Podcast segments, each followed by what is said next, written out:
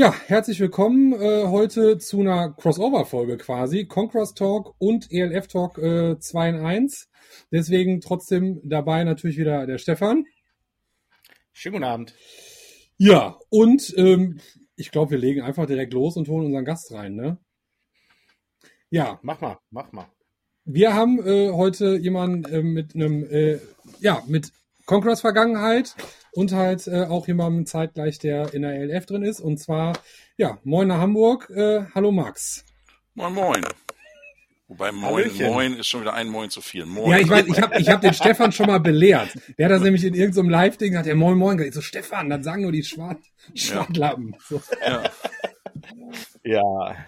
Ja, hallo, schön, dass du hier bist, Max. Das ist äh, schön, dass das geklappt hat.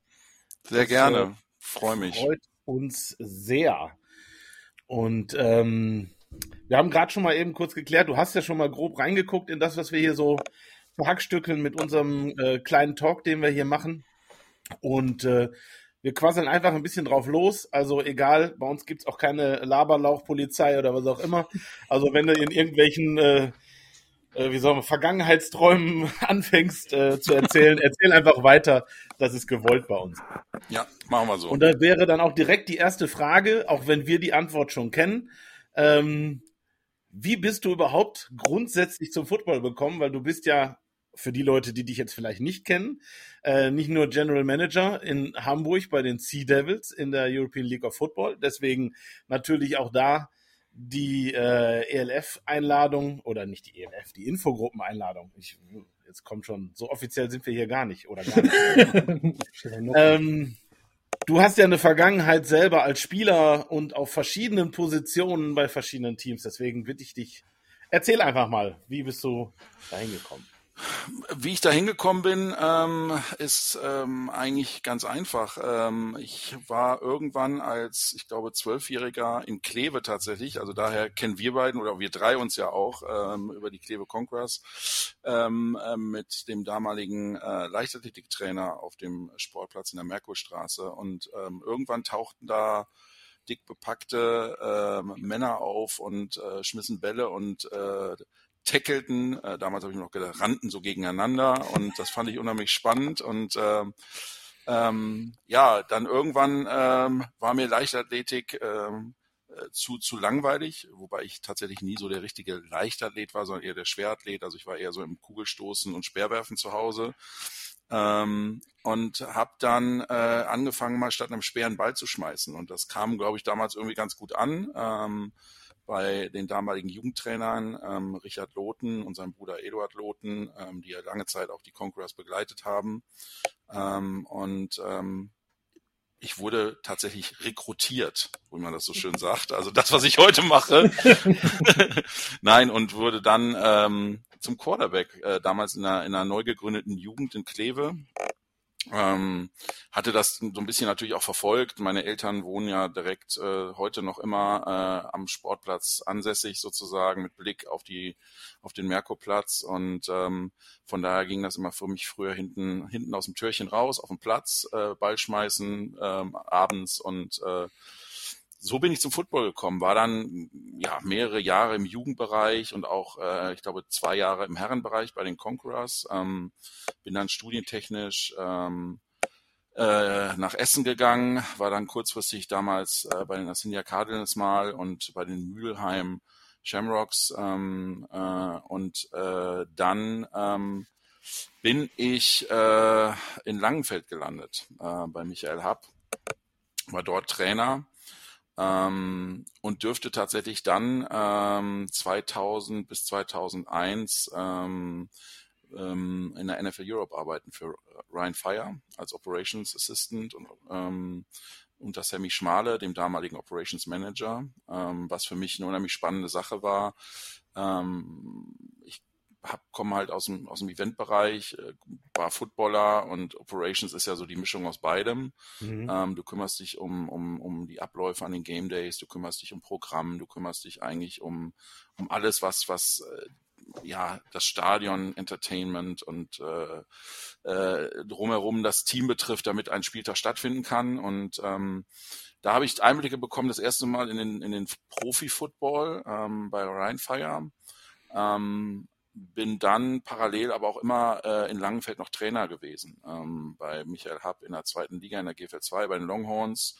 Ähm, dann äh, in Düsseldorf ausgestiegen, in die Agenturseite gewechselt, zur damaligen Eventagentur der NFL Europe äh, 2 Plus mhm. in Düsseldorf, die eigentlich alle Teams damals betreut hat. Ähm, war dort äh, dann agenturseitig für verschiedene Stadien, verschiedene Teams zuständig, habe in Frankfurt gearbeitet für die Galaxy, habe tatsächlich auch das Premierenjahr in Köln bei den damaligen Centurions mitgemacht, diverse World Bowls mit begleiten dürfen und organisieren dürfen. Ähm, und ähm, das war, das war tatsächlich heute, das sind so heute so ein paar Sachen dabei, ähm, von denen ich profitiere, weil ich es damals schon mal erlebt habe und auch damals tatsächlich mit ein paar Leuten, die heute auch äh, rund um die ELF ähm, ja oder bei der ELF involviert sind, damals schon in der, in der NFL Europe auch, auch involviert waren. Ähm, Patrick kannte ich jetzt so damals natürlich noch nicht, der war aber auch zu der Zeit schon Trainer in mhm. Frankfurt. Mhm. Ähm, aber ähm, ähm, ein paar andere Leute, die damals halt, wie gesagt, äh, Positionen hatten und heute im Hintergrund für die ELF arbeiten, waren damals schon dabei. Und äh, ja, ähm, nach, nach diesen Einblicken in der NFL Europe äh, folgten dann auch für mich nochmal weitere Trainerstationen in Düsseldorf, bei den Panthern, äh, bei den Cologne Crocodiles. Und irgendwann ging es dann, ich glaube, zweit, jetzt muss ich ihm rechnen, oh Gott, 2005 ging es für mich in den Norden. Ähm, wie das immer so ist, der Liebe wegen. Man lernt eine Frau kennen am anderen Ende Deutschlands. Äh, ich bin hier hochgezogen ähm, äh, und bin dann äh, erst bei den Hamburg Eagles gewesen. Das waren die Nachfolger der Hamburg Silver Eagles damals. Ähm, die wurden dann irgendwann zu den Hamburg Huskies ähm, und mit den Hamburg Huskies war ich dann mehrere Jahre liiert ähm, als Trainer, als Sportdirektor, als Pressesprecher. Ähm, bin dann ähm, 2017 ein Jahr nach Lübeck gegangen in die GFL 2 mit André Schlemann zusammen, äh, der vorher unser Head Coach in Hamburg auch war. Ähm, und nach dem einen Jahr hat mich dann, und da schließt sich sozusagen der Kreis dann auch zur ELF, äh, Andreas Nommensen ähm, äh, rekrutiert als Sportdirektor zu ihm nach äh, Elmshorn zu kommen. Ähm, Elmshorn war ein aufstrebendes Programm wurde von Jörn Meyer äh, als Head Coach geleitet, der wiederum damals einer dieser Personen war, der auch in der NFL Europe mit schon äh, mit mir in Kontakt war, weil er war National Coach bei Düsseldorf Rheinfire und ähm, dann endeten wir halt 2018 gemeinsam in Elmshorn mit Nomi zusammen, ähm, haben Elmshorn dann äh, in die GFL 1 geführt. Ähm, ich glaube, wer sich im Football auskennt, hat das so ein bisschen verfolgt, die Jahre.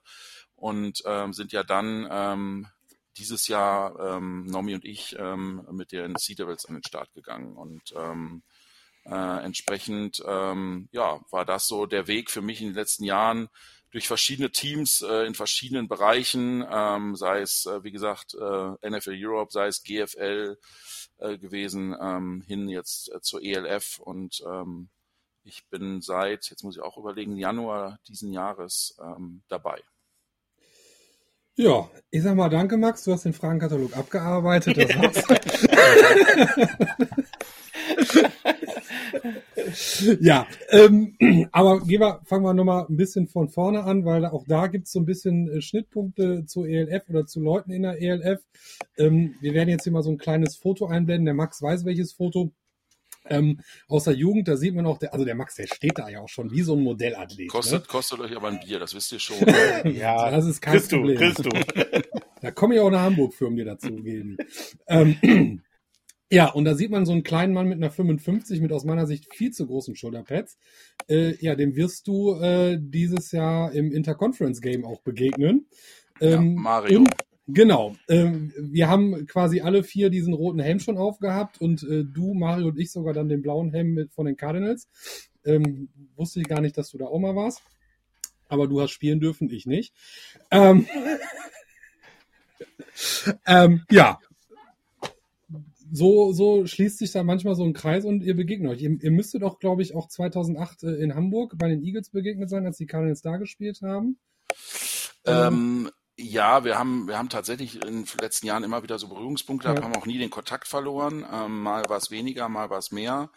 Ähm, ich habe tatsächlich mit Mario ja damals angefangen, also wie man auf diesem Foto sehen kann oder konnte. Ähm, äh, da waren wir noch jung und unverbraucht und äh, die Pads waren äh, noch überdimensional und die Nackenrolle war noch äh, eine gute äh, eine gute Schaumstoffrolle, die dann irgendwo hinten, in, also ich sag mal, Style wie heute wurde da noch nicht groß geschrieben. Da war noch eher so die Safety First Policy äh, das oberste Gebot.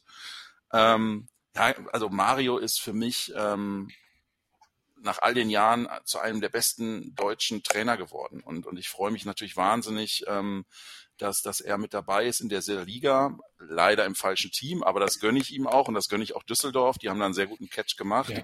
Ja. Ähm, also äh, ich habe ihn hab so ein bisschen seinen Weg verfolgt ähm, ähm, und, und äh, sein, seine, seine Coaching-Laufbahn auch und ähm, wäre, wäre, wäre es nicht so weit weg. Ich hätte ihn auch definitiv versucht, für eins meiner Teams zu rekrutieren, ähm, weil, er, weil er ein wahnsinnig guter Coach ist, ein Player-Coach und ähm, ähm, auch wirklich sehr, sehr viel versteht von Athletik und den kleinen Details, die ja dann oftmals auch entscheidend sind. Ähm, und ähm, freut mich. Also ich äh, sehe dem, dem, dem, dem Spiel gegen Düsseldorf entgegen, natürlich auch, weil es in meiner alten Heimat ist und äh, äh, mich da viele verbindet natürlich mit, mit dem Rheinland, mit Düsseldorf und dem Niederrhein. Ähm, und ja, Mario, also äh, wird spannend. Ja, also ich, warte mal, Elmar, ich spring da noch mal ganz kurz rein, weil wir reden jetzt hier einfach mal von Mario. Ja. Mario ist Mario Schulz, der ja. dann jetzt Wide Receiver Coach ja. bei Düsseldorf Rheinfeier ist, also der da vor ähm, zwei Wochen etwa halt eben vorgestellt wurde, so wie viele andere Coaches auch schon. Und wie gesagt, auf dem Foto war der äh, gute Mario auch zu sehen in jungen Jahren.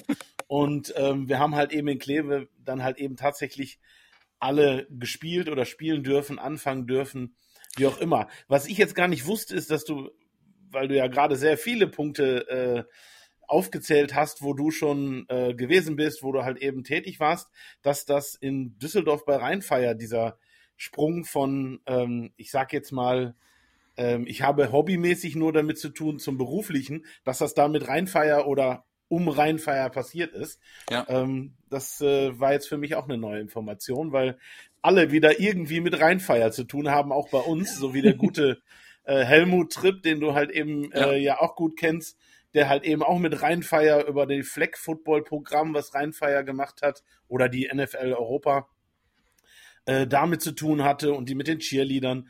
Also es irgendwie äh, hängen dann doch alle, Football Deutschland ist doch immer wieder klein am Ende. Also ich, äh, wenn, wenn ihr mir jetzt gesagt hättet, dass ich äh, mich so ein bisschen vorbereiten soll, noch detaillierter, dann äh, hätte ich auch noch mal ein paar alte Fotos rausgekramt, weil ich habe tatsächlich noch Fotos. Ähm, Helmut hat damals ähm, für uns einen, einen Trainingsbesuch in Düsseldorf organisiert bei, den, bei Rheinfeier und ähm, es gibt ein Foto, wo wir, also die damaligen Spieler, ähm, drauf sind und wir dem Head Coach, ähm, ich glaube, es war tatsächlich Jack Bignell damals noch mhm. in Düsseldorf, äh, ein Conquerors-Trikot überreichen mit Bignell hinten drauf. Und was, äh, also das Foto gibt es noch.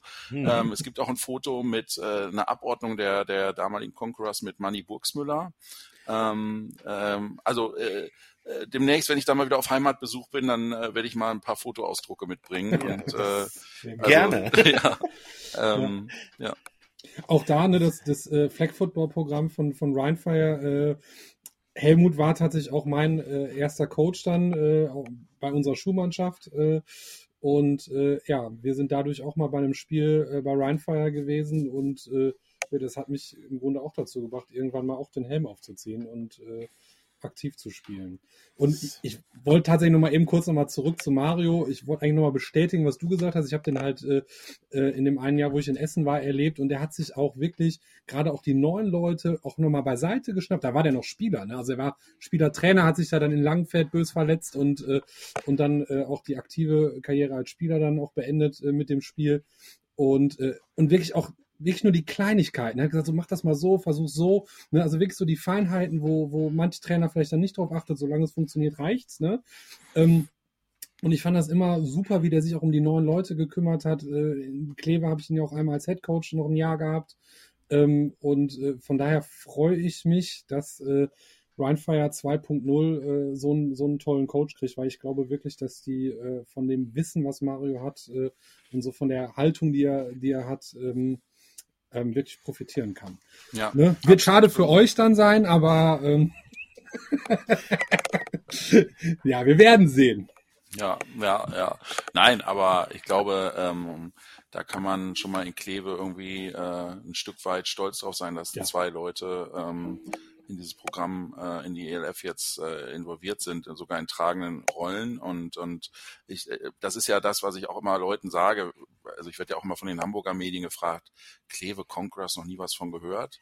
So, äh, es gab ja mal eine richtig große Zeit in Kleve. Also mhm. da ging es ja damals auch um den Aufstieg in die zweite Bundesliga. Ähm, mhm. ne? Und, und äh, wir hatten, äh, kann ich mich noch dran erinnern, äh, diese Amerikaner damals aus Kalka, die da waren, ähm, also wir waren, waren schon echt eine starke Truppe mit äh, den ganzen Holländern und, und es war eine tierisch lustige Zeit. Und wenn man sich anguckt, ähm, was da auch äh, für Leute dann rausgekommen sind aus dem Programm damals. Also Chris Jenkins, ähm, der dann in Düsseldorf ja gespielt hat, auch bei den mhm. Panthern und mehrfach deutscher Meister wurde. Ein Harry Langenbach, der deutscher Meister wurde.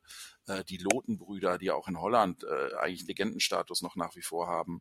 Also ähm, da, das war das war schon eine große Zeit und und ähm, äh, ich sage auch immer allen, Kleve bringt so viel an Infrastruktur mit. Ne? Also mhm. welcher Verein, wenn ich mir so überlege, auch die letzten Jahre hier oben im Norden, so die, die, die Vereine, in denen ich war, keiner hat so ein Gelände, wie es Kleve hat. Ne? Also das ist, da kann man, da kann man so viel machen. Und äh, Stefan, ich habe ja jetzt gesehen, Glückwunsch übrigens nochmal, du bist ja jetzt offiziell auch Abteilungsleiter und ja. ähm, hast das von Helmut übernommen.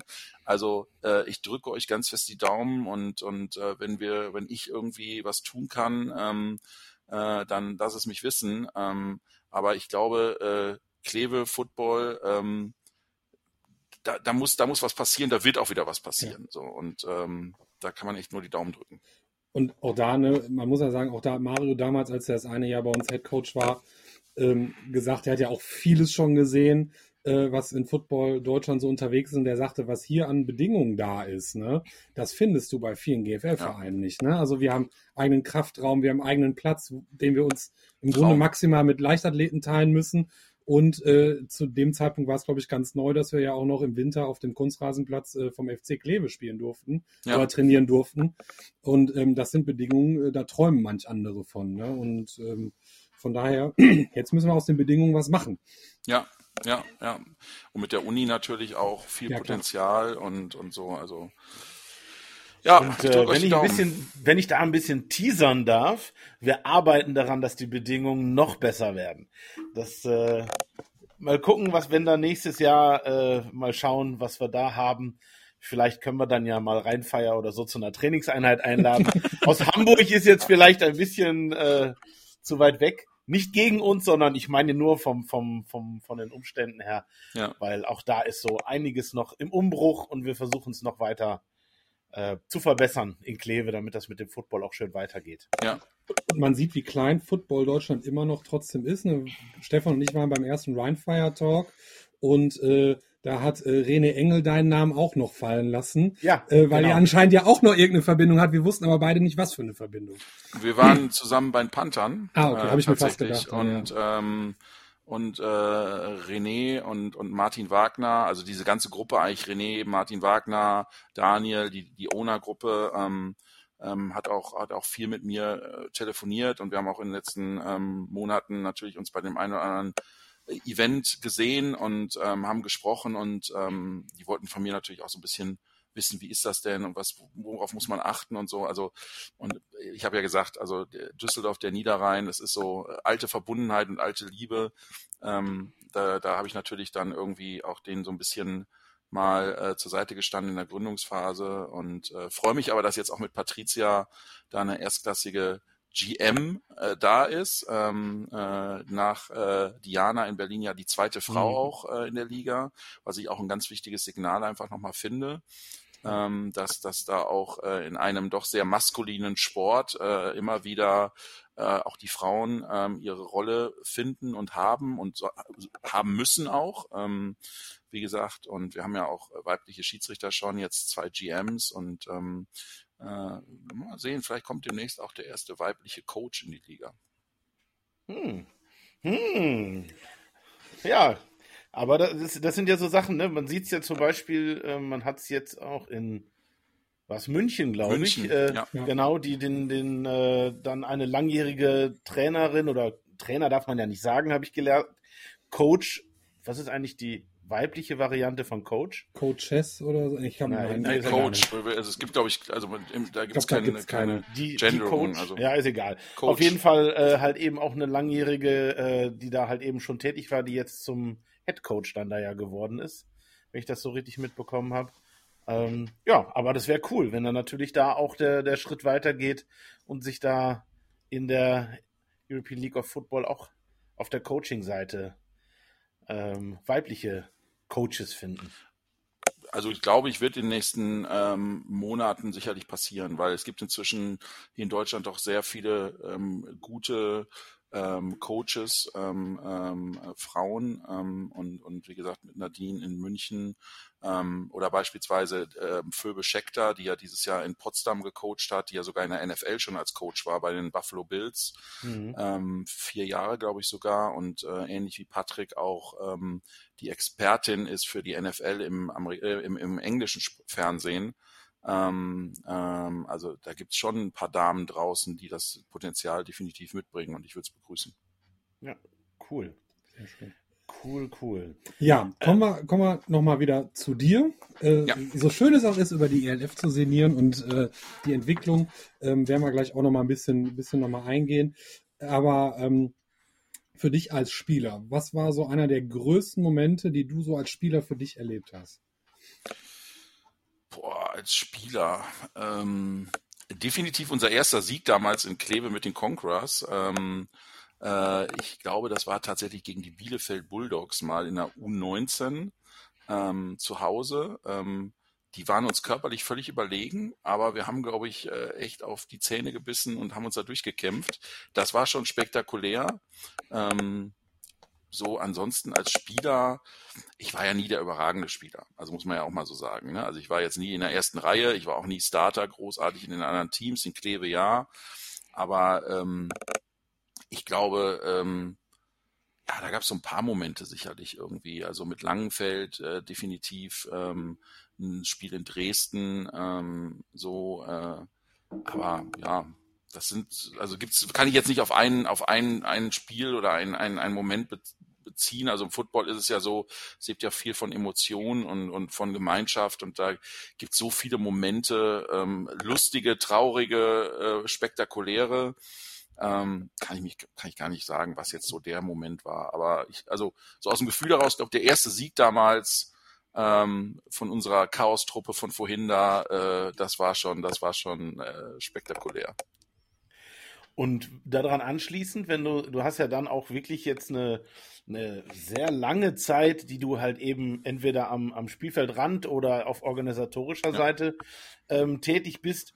Hast du da irgendwas, wo du sagst, boah, also dass wir da mal hinkommen oder dass das so klappt oder so angenommen wird? Hast du da irgendwelche Momente? Das muss ja gar nicht ein spezieller Sieg oder was auch immer sein. Hast du da?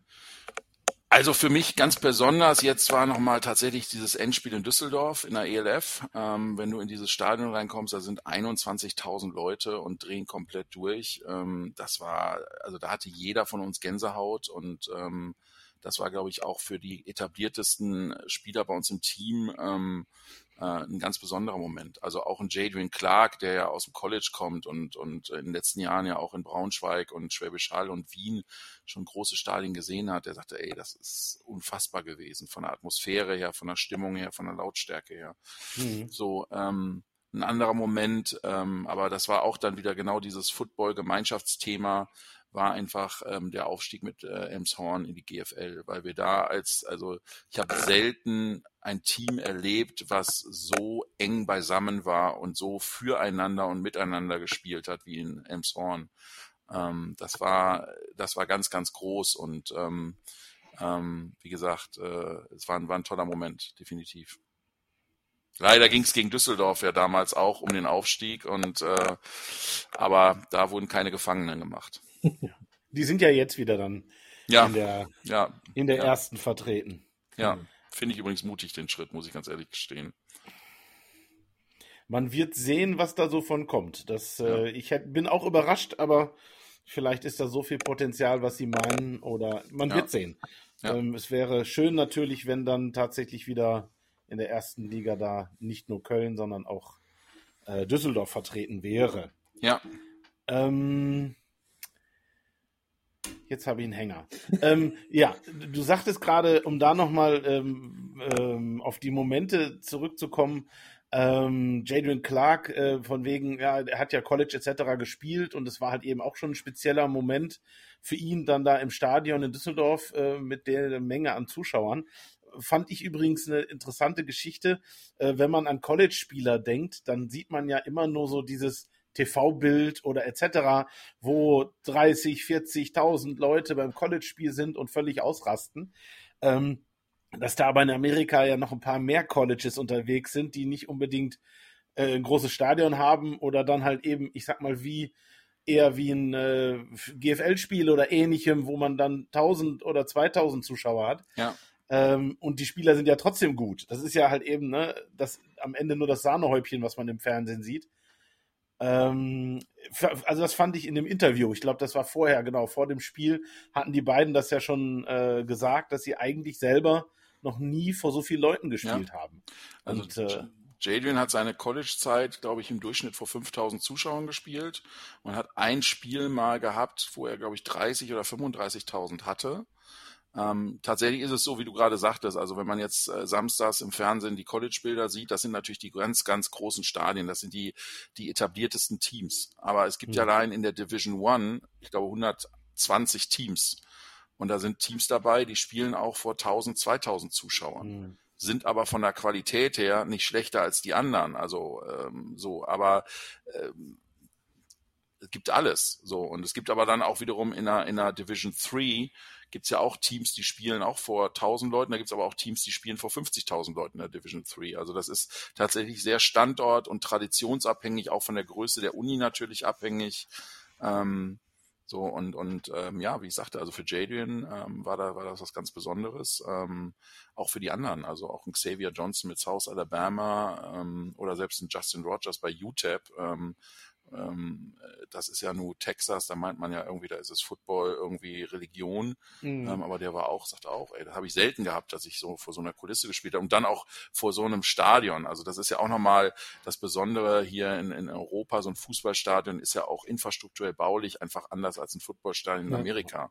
Da hast du im Grunde genommen Haupttribüne und Gegentribüne und an den Seiten ist meistens wenn ich du, wenn du nicht in ganz großen Steinen spielst, offen. Ähm, so und, und jetzt in so einem komplett geschlossenen Oval zu spielen, das war für die Jungs schon ein Erlebnis. Und, für Und- uns auch. Und die Stimmung war super, die Lautstärke. Ich habe irgendwann mal äh, auf meine Uhr geguckt, die können sowas ja auch mittlerweile. Da waren, war ich bei weit über 90 Dezibel, äh, die mir da um Ja. die Ohren geflogen sind. Das war schon, also, und ich sag mal so, ihr habt ja auch echt äh, da ein geiles Spiel hingelegt, was einfach spannend bis zur letzten Sekunde war. Ne? Ja, sprich Also nicht besser, besser, nicht an. Bis, bis gerade was nett. Jetzt muss ich, äh, also, also, also für mich auch da ne, ist ist der falsche Sieger. Äh, für mich persönlich, weil ich habe wirklich, äh, da es Rheinfire letzte Saison nicht gab, äh, Hamburg supportet habe und ähm, weil an, Hamburg einfach, äh, ich liebe diese Stadt, ne, so und äh, du wahrscheinlich äh, auch, ähm, ich meine, du wohnst ja da auch in der Ecke dann. Ja. Ähm, und äh, aber es war einfach äh, eines Finales würdig, das muss man einfach so sagen. Wie gesagt, für mich persönlich Danke. auch mit dem falschen Ausgang, aber ähm, war wirklich eines Finales würdig und die Stimmung war einfach der Hammer. Das muss man, muss man sagen. Ja, also ich, ich glaube, also wenn man, wenn man Anfang des Jahres mal die Leute gefragt hätte, ähm, neue Football-Liga äh, in Deutschland, äh, in Europa, in einem Covid-Jahr, haben alle gesagt, ja, hm, lass die mal machen. Äh, Hirngespinst und die werden nach zwei Spieltagen die Liga wieder beenden müssen, weil sie irgendwie mit Covid Probleme kriegen und die ganzen Reisen und dies und jenes. Und am Ende hast du ein, hast du ein Bowl-Game vor, vor, wie gesagt, äh, mehr als 20.000 Leuten in einer großen Arena, läufst live im Fernsehen weltweit, irgendwie sind, sind zigtausende da äh, gucken dir zu. Ähm, ich glaube, das war schon, das war schon ein Statement, was die Liga da abgeliefert hat. Und da muss man tatsächlich auch den Hut ziehen vor einfach Leuten wie Patrick oder Jelko Karajca auch, die da ja viel Herzblut, viel Energie und vor allen Dingen auch viel Geld reingesteckt haben, damit das alles so funktioniert. Und ähm, dass es tatsächlich auch draußen so wahrgenommen wurde, sieht man ja jetzt. Also ich meine, die Expansion der Liga ist ja da. Mhm. Die vier Teams ähm, äh, sind bekannt gegeben worden, die, die jetzt im nächsten Jahr dabei sein werden. Ähm, es gab sicherlich noch mehr Bewerber, aber ich finde die Entscheidung, sich erstmal mit vier klein, also mit vier Teams peu à peu zu äh, vergrößern, ist richtig, weil man muss gesund wachsen und nicht irgendwie auf, auf Druck hinwachsen. Und ähm, ähm, ich bin mir aber sicher, dass in den nächsten Jahren da weitere Teams folgen werden. Und ich kriege das ja auch so rechts und links dann so mit und, und kriege auch teilweise selber Anrufe von Leuten, die ich aus den letzten Jahren so kenne, die in anderen Teams ähm, jetzt als Trainer involviert sind, die sagen, ey, wir wollen, wir wollen unbedingt dabei sein, was können wir tun, was müssen wir tun, was sind die Voraussetzungen. Ähm, und ähm, also ich glaube, wie gesagt, Jelko hatte ja mal am Anfang der Liga ähm, gesagt, dass es ihm darum ging, ähm, in, in vier, fünf Jahren auf 24 Teams zu wachsen. Ähm, das, und und, und äh, das halte ich für einen sehr realistischen Plan. Also ähm, ähm, das ist äh, sicherlich, hält, sicherlich. Hält die Sache ja auch interessant. Ja, ja, wenn du jetzt definitiv. auf einmal in, in zwei Jahren schon 24 Teams hast, ja. äh, so hast du ja immer doch wieder dann neue Teams, neue Regionen, die dazukommen können. Ja. Ähm, sicherlich nicht, nicht uninteressant. Und ähm, es gibt ja auch so das ein oder andere, äh, wo, wo dann, ähm, ich sag jetzt mal, außerhalb der äh, äh ELF-Welt äh, Football dann halt eben auch ein paar sind, die da nicht so mit einverstanden sind, wie äh, gewachsen wird oder wie dann Teams neu dazukommen. Ähm, und vielleicht ist da dann halt auch schnell wieder was abgebaut, so wie jetzt in Österreich.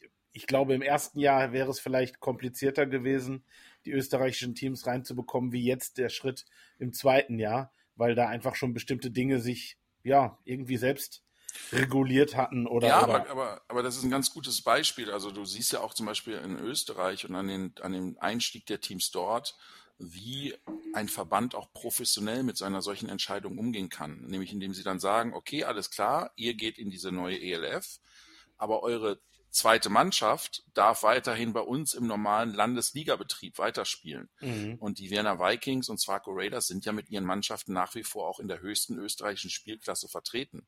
Also ähm, das wäre, ich sage jetzt mal, in Deutschland wahrscheinlich so nicht möglich gewesen, sondern mhm. äh, da gibt's nur Schwarz und Weiß. So und, und ähm, das ist halt das dann auch, wo man sieht, wenn man sich mal ja miteinander an den Tisch setzt und mal miteinander spricht und konstruktiv spricht und lösungsorientiert in der Sache spricht, nämlich äh, es geht um Football, es geht um den Sport, äh, den Sport populärer zu machen und äh, ein Stück weit auch ähm, die Nachfrage zu bedienen, die es ja nachweislich gibt an dem Sport, ähm, dann, dann, dann, dann geht das auch. Und dann sind alle Parteien auch fein mit so einer Entscheidung. Ja, und, und ich meine, wir haben ja auch schon ein paar Mal darüber diskutiert. Wir sind ja davon überzeugt, wenn man da äh, eine, eine gute Lösung findet, ähm, dann können auch alle davon profitieren.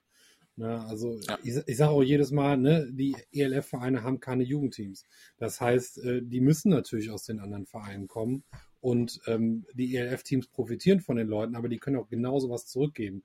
Ich bin auch davon überzeugt, dass es ähm, allein durch die Medienpräsenz einen ähnlichen Effekt gibt, den wir, da habe ich damals Basketball gespielt, hatten, als Nowitzki äh, groß wurde. Ne? Die Kiddies wollten auf einmal alle Basketball spielen. Früher Boris Becker, auf einmal wollten alle Tennis spielen. Ne? Und äh, ähm, Football ist äh, durch die NFL übertragen bei Pro7 ähm, und, äh, und auch eben jetzt durch die ELF so groß geworden, wenn die Leute dann wissen, okay, wenn ich da jetzt anfange, dann gibt es irgendwann eine Chance, dass ich da irgendwann selber bei Pro7 irgendwo rumlaufe.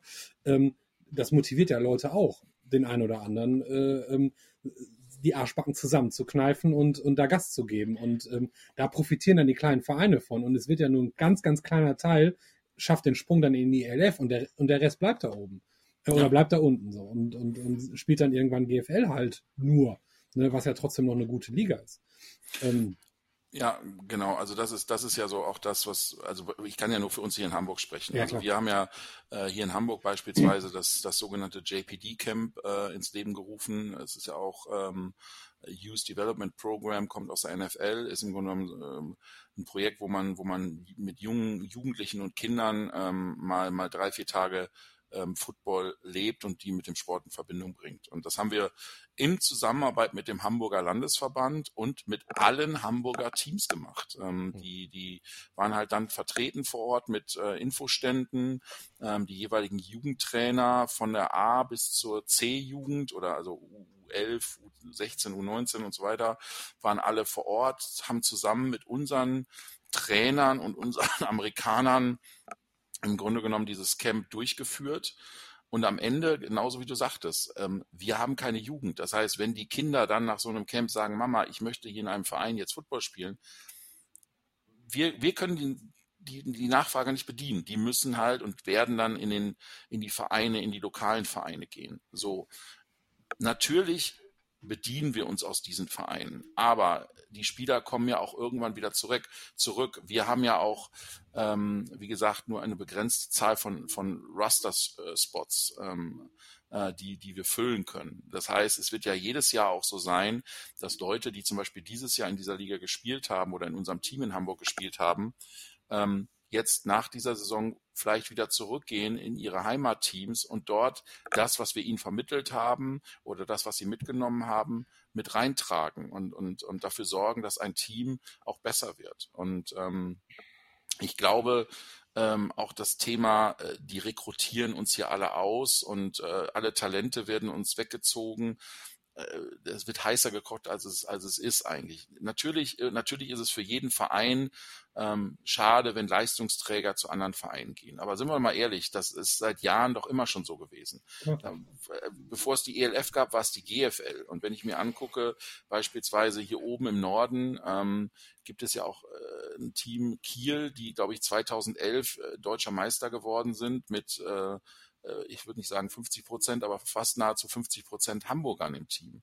So, ähm, wo, wo ich auch damals mit den Huskies ähm, sehr drunter zu leiden hatte, weil ein Großteil unserer Spieler damals von den Huskies nach Kiel gegangen sind. Also mhm. das Thema, wir, wir werden ausrekrutiert und die wandern alle ab und so, muss man immer ein bisschen relativieren. Und wie gesagt, ja, es ist Fakt, wir ziehen uns Talente, wir wollen die besten Spieler haben, ähm, wir sprechen auch mit den, mit den Spielern, wenn wir sie, wenn wir sie sehen oder gesehen haben. Ähm, gleichzeitig versuchen wir aber über verschiedene Projekte ähm, den Verein noch was zurückzugeben. Sei es, wie gesagt, JPD Camp, sei es auch, dass Trainer aus, aus lokalen Teams dann mal bei uns beim Training vorbeischauen oder uns mal eine Zeit lang begleiten als Walk-on-Coaches. So, oder ähm, dass man, dass man sich mal Equipment ausleiht oder teilt oder was auch immer, ne? Oder kleine Hilfestellungen gibt. Ähm, das ist, das ist für uns vollkommen in Ordnung. Also wir haben eine Zeit lang, beispielsweise auch in Hamburg, ähm, ähm, waren wir zu Gast auf der Anlage der Bergedorf Swans ähm, äh, in, in, äh, in Bergedorf, ähm, die ein Kunstrasenfeld haben. So und ähm, haben dort äh, einige Trainingseinheiten abgehalten und als Dankeschön haben äh, die ein paar Bälle von uns bekommen äh, und, und haben auch ähm, äh, wie gesagt, sämtliche Trainer von denen, vom, vom, vom, von der Jugend bis zum Herrenfootball, bis zum Fleckbereich, durften halt bei dem Training dabei sein, durften Fragen stellen, durften das begleiten.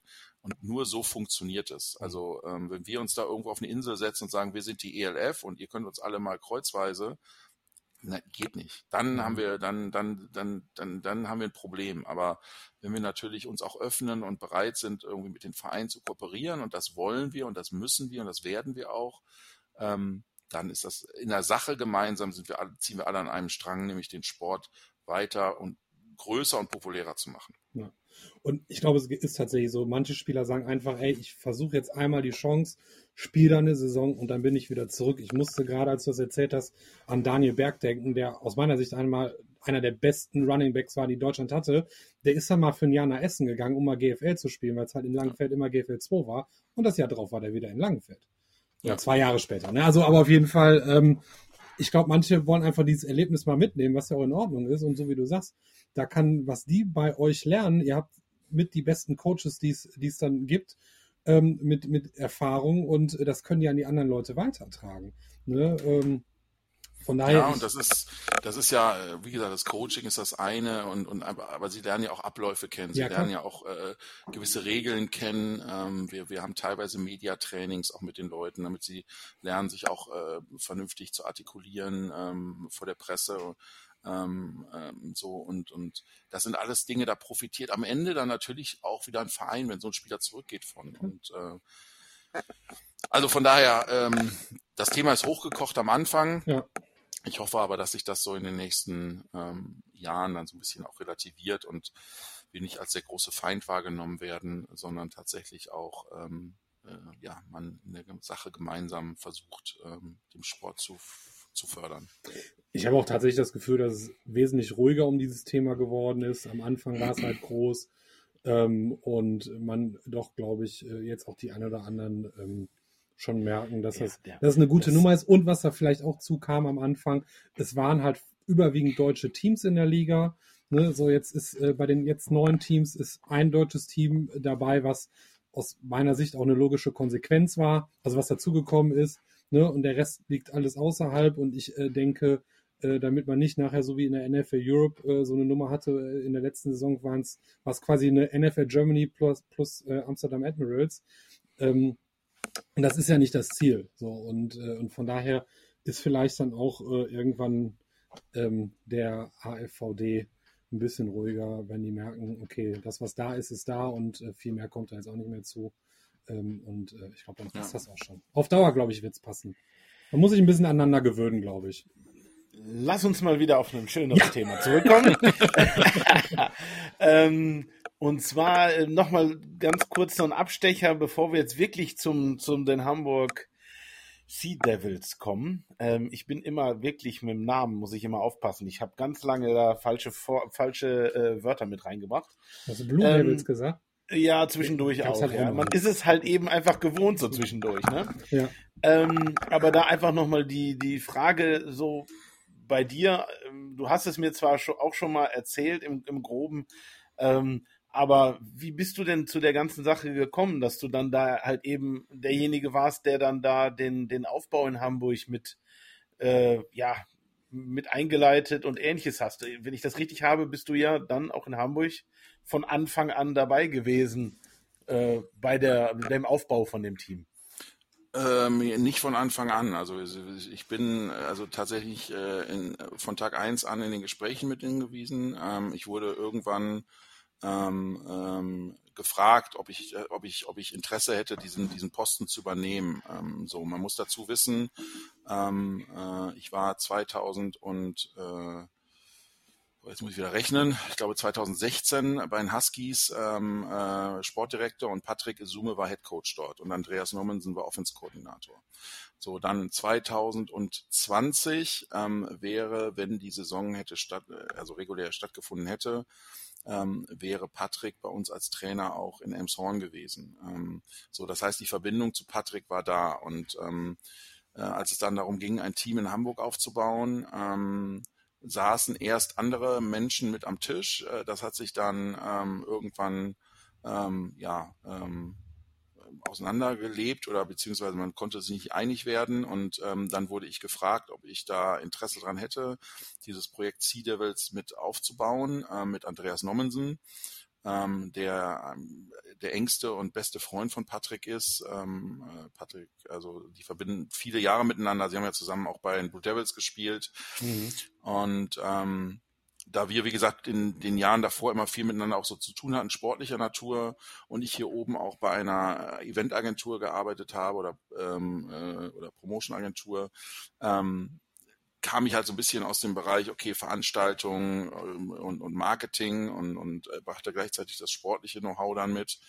Ähm, und dann haben wir, wie gesagt, Anfang äh, des Jahres losgelegt. Ähm, das war tatsächlich ein Gemeinschaftsprojekt ähm, von, von ähm, Andreas Nommensen, Kendall Allison und mir. Kendall war ja bis dato da als Head Coach ähm, bei den Huskies zuletzt, mhm. wurde aber 2011 von mir nach Deutschland gut als Spieler. Also Kendall kenne ich seitdem schon. Ähm, und ähm, wir sind inzwischen sehr, sehr gute Freunde und ähm, wie gesagt, hatten auch diverse Stationen, ob er als Spieler, dann später auch als Trainer mit mir und um mich rum. Und ähm, ähm, wir drei haben dann losgelegt, dieses Team aufzubauen ähm, in Hamburg. Ähm, was uns natürlich unheimlich geholfen hat, war, dass, dass einfach beide Trainer, sage ich mal, ähm, tragende Säulen der, der Teams waren, der größten Teams in der Region. Kendall bei den Huskies in der GFL 2, Nomi ähm, äh, bei, bei den Elmshorn Fighting Pirates, ähm, die ja dann auch in der GFL 1 waren. Ähm, so und ähm, das war halt dann relativ schnell klar. Wir nehmen irgendwie aus beiden Teams das Beste. Klingt jetzt erstmal hart, ähm, aber am Ende haben wir die Spieler gefragt, wollt ihr, könnt ihr, ähm, so, und sie haben alle Sie haben alle äh, bejaht.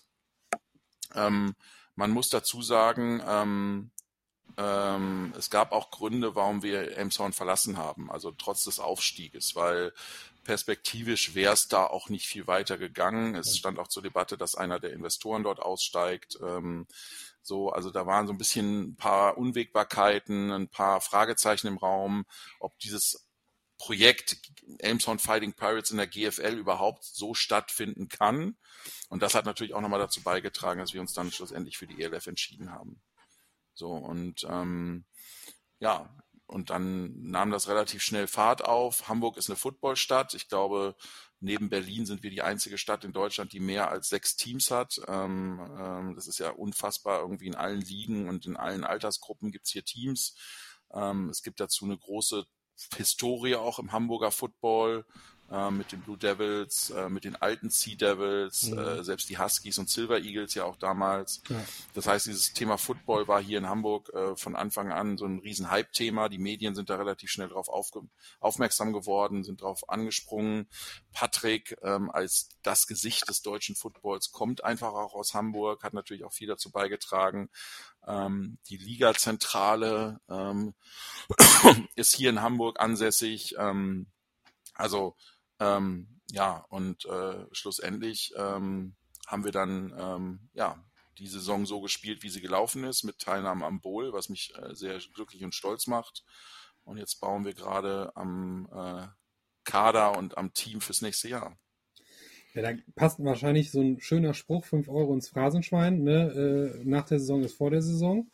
Ähm, hast du überhaupt in irgendeiner Art und Weise schon mal die Zeit und Muße gehabt, äh, die erste Saison für dich so zu verarbeiten und Revue passieren zu Fünf Tage. Fünf Tage. fünf, fünf Tage Heimaturlaub in Kleve im Garten meiner Eltern mit Blick auf den Sportplatz, Merkurplatz. Also weiß Bescheid, das war meine, mein, mein, mein, mein, mein Ruhepol sozusagen. Okay. Also andere, andere fahren nach Sylt und starren auf die, auf, auf die See oder äh, fahren auf die Bahamas und äh, legen ihre Plauze in den Sand. Ich setze mich einfach in den Garten bei meinen Eltern und habe den Merkurplatz im Blick und denk so, oh, hier hat schon einiges Großes stattgefunden, jetzt gucken wir mal. Und zu, zu welchem Resümee bist du für dich gekommen, so nach der ersten Saison? Ähm, für dich persönlich?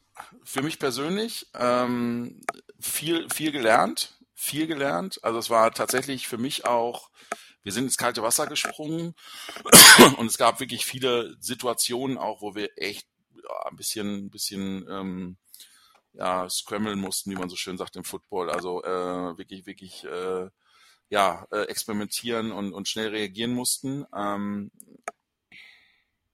ist aber normal, glaube ich, wenn man so eine Liga ins Leben ruft und so ein Team aus dem Boden stampft. Ähm, wenig Schlaf, ähm, das kann ich sagen. Also äh, in der Saison war schon, das waren schon teilweise 16, 18 Stunden Tage. Ähm, so und ähm, wir arbeiten jetzt an den Strukturen, weil es hat, hat sich einfach gezeigt, dass gewisse Strukturen einfach geschaffen werden müssen, um das ganze Thema zu professionalisieren, weil das ist ja, das ist ja die ELF. Also wir reden ja bei der ELF immer über eine Profiliga. Aber das ist ja, hat ja überhaupt nichts damit zu tun, dass die Spieler Profis sind, sondern der mhm. Spieler, der deutsche Spieler ist ja nach wie vor der äh, Baggerfahrer, Student, Schüler, Doktor, Rechtsanwalt, was auch immer und spielt abends Football. Äh, die Amerikaner äh, sind äh, bezahlte Spieler, ja, aber das waren sie in der GFL schon immer. Ähm, was tatsächlich professionell oder professionalisiert ist, ist ja das drumherum. Ne? Also wirklich ähm, fest angestellte Mitarbeiter in Büros, die sich um Dinge wie Pressearbeit kümmern, um Ticketing kümmern und solche Dinge. Ähm, eine vernünftige Vermarktung, eine vernünftige Medienarbeit, ähm, organisierte Spieltage, ein bisschen Rahmenprogramm, dies, jenes. Das ist halt die Professionalisierung des Sports. Ähm, ähm, mit, mit, äh, mit der wir auch werben, ähm, bis wir dahin kommen, dass wir eine richtige Profiliga sind, wo Spieler von leben können. Ich glaube, da werden noch einige Jahre vergehen. Ähm, aber da, auch das ist nicht ausgeschlossen. Also ich glaube schon perspektivisch, dass man, wenn man dieses Projekt weiterhin so konsequent und geradlinig verfolgt, wie Patrick und Jelko das machen, ähm, bin ich mir sicher, dass wir auch irgendwann in ein paar Jahren dahin kommen, dass dann tatsächlich auch Spieler zumindest für die Zeit der Saison ähm, in festem Lohn und Brot bei den Teams angestellt sind. Da hätte ich dann direkt auch eine, Frage, die mir noch so im, im Kopf rumschwebt. Ähm, der Name ist ja jetzt doch ein paar Mal gefallen und er ist ja nun mal das Gesicht im deutschen Football und auch natürlich der Liga. Ähm, du hast ja doch recht häufig mit dem äh, Coach Izume, Commissioner, wie auch immer, wie man ihn am Ende jetzt nennen möchte, ähm, zu tun.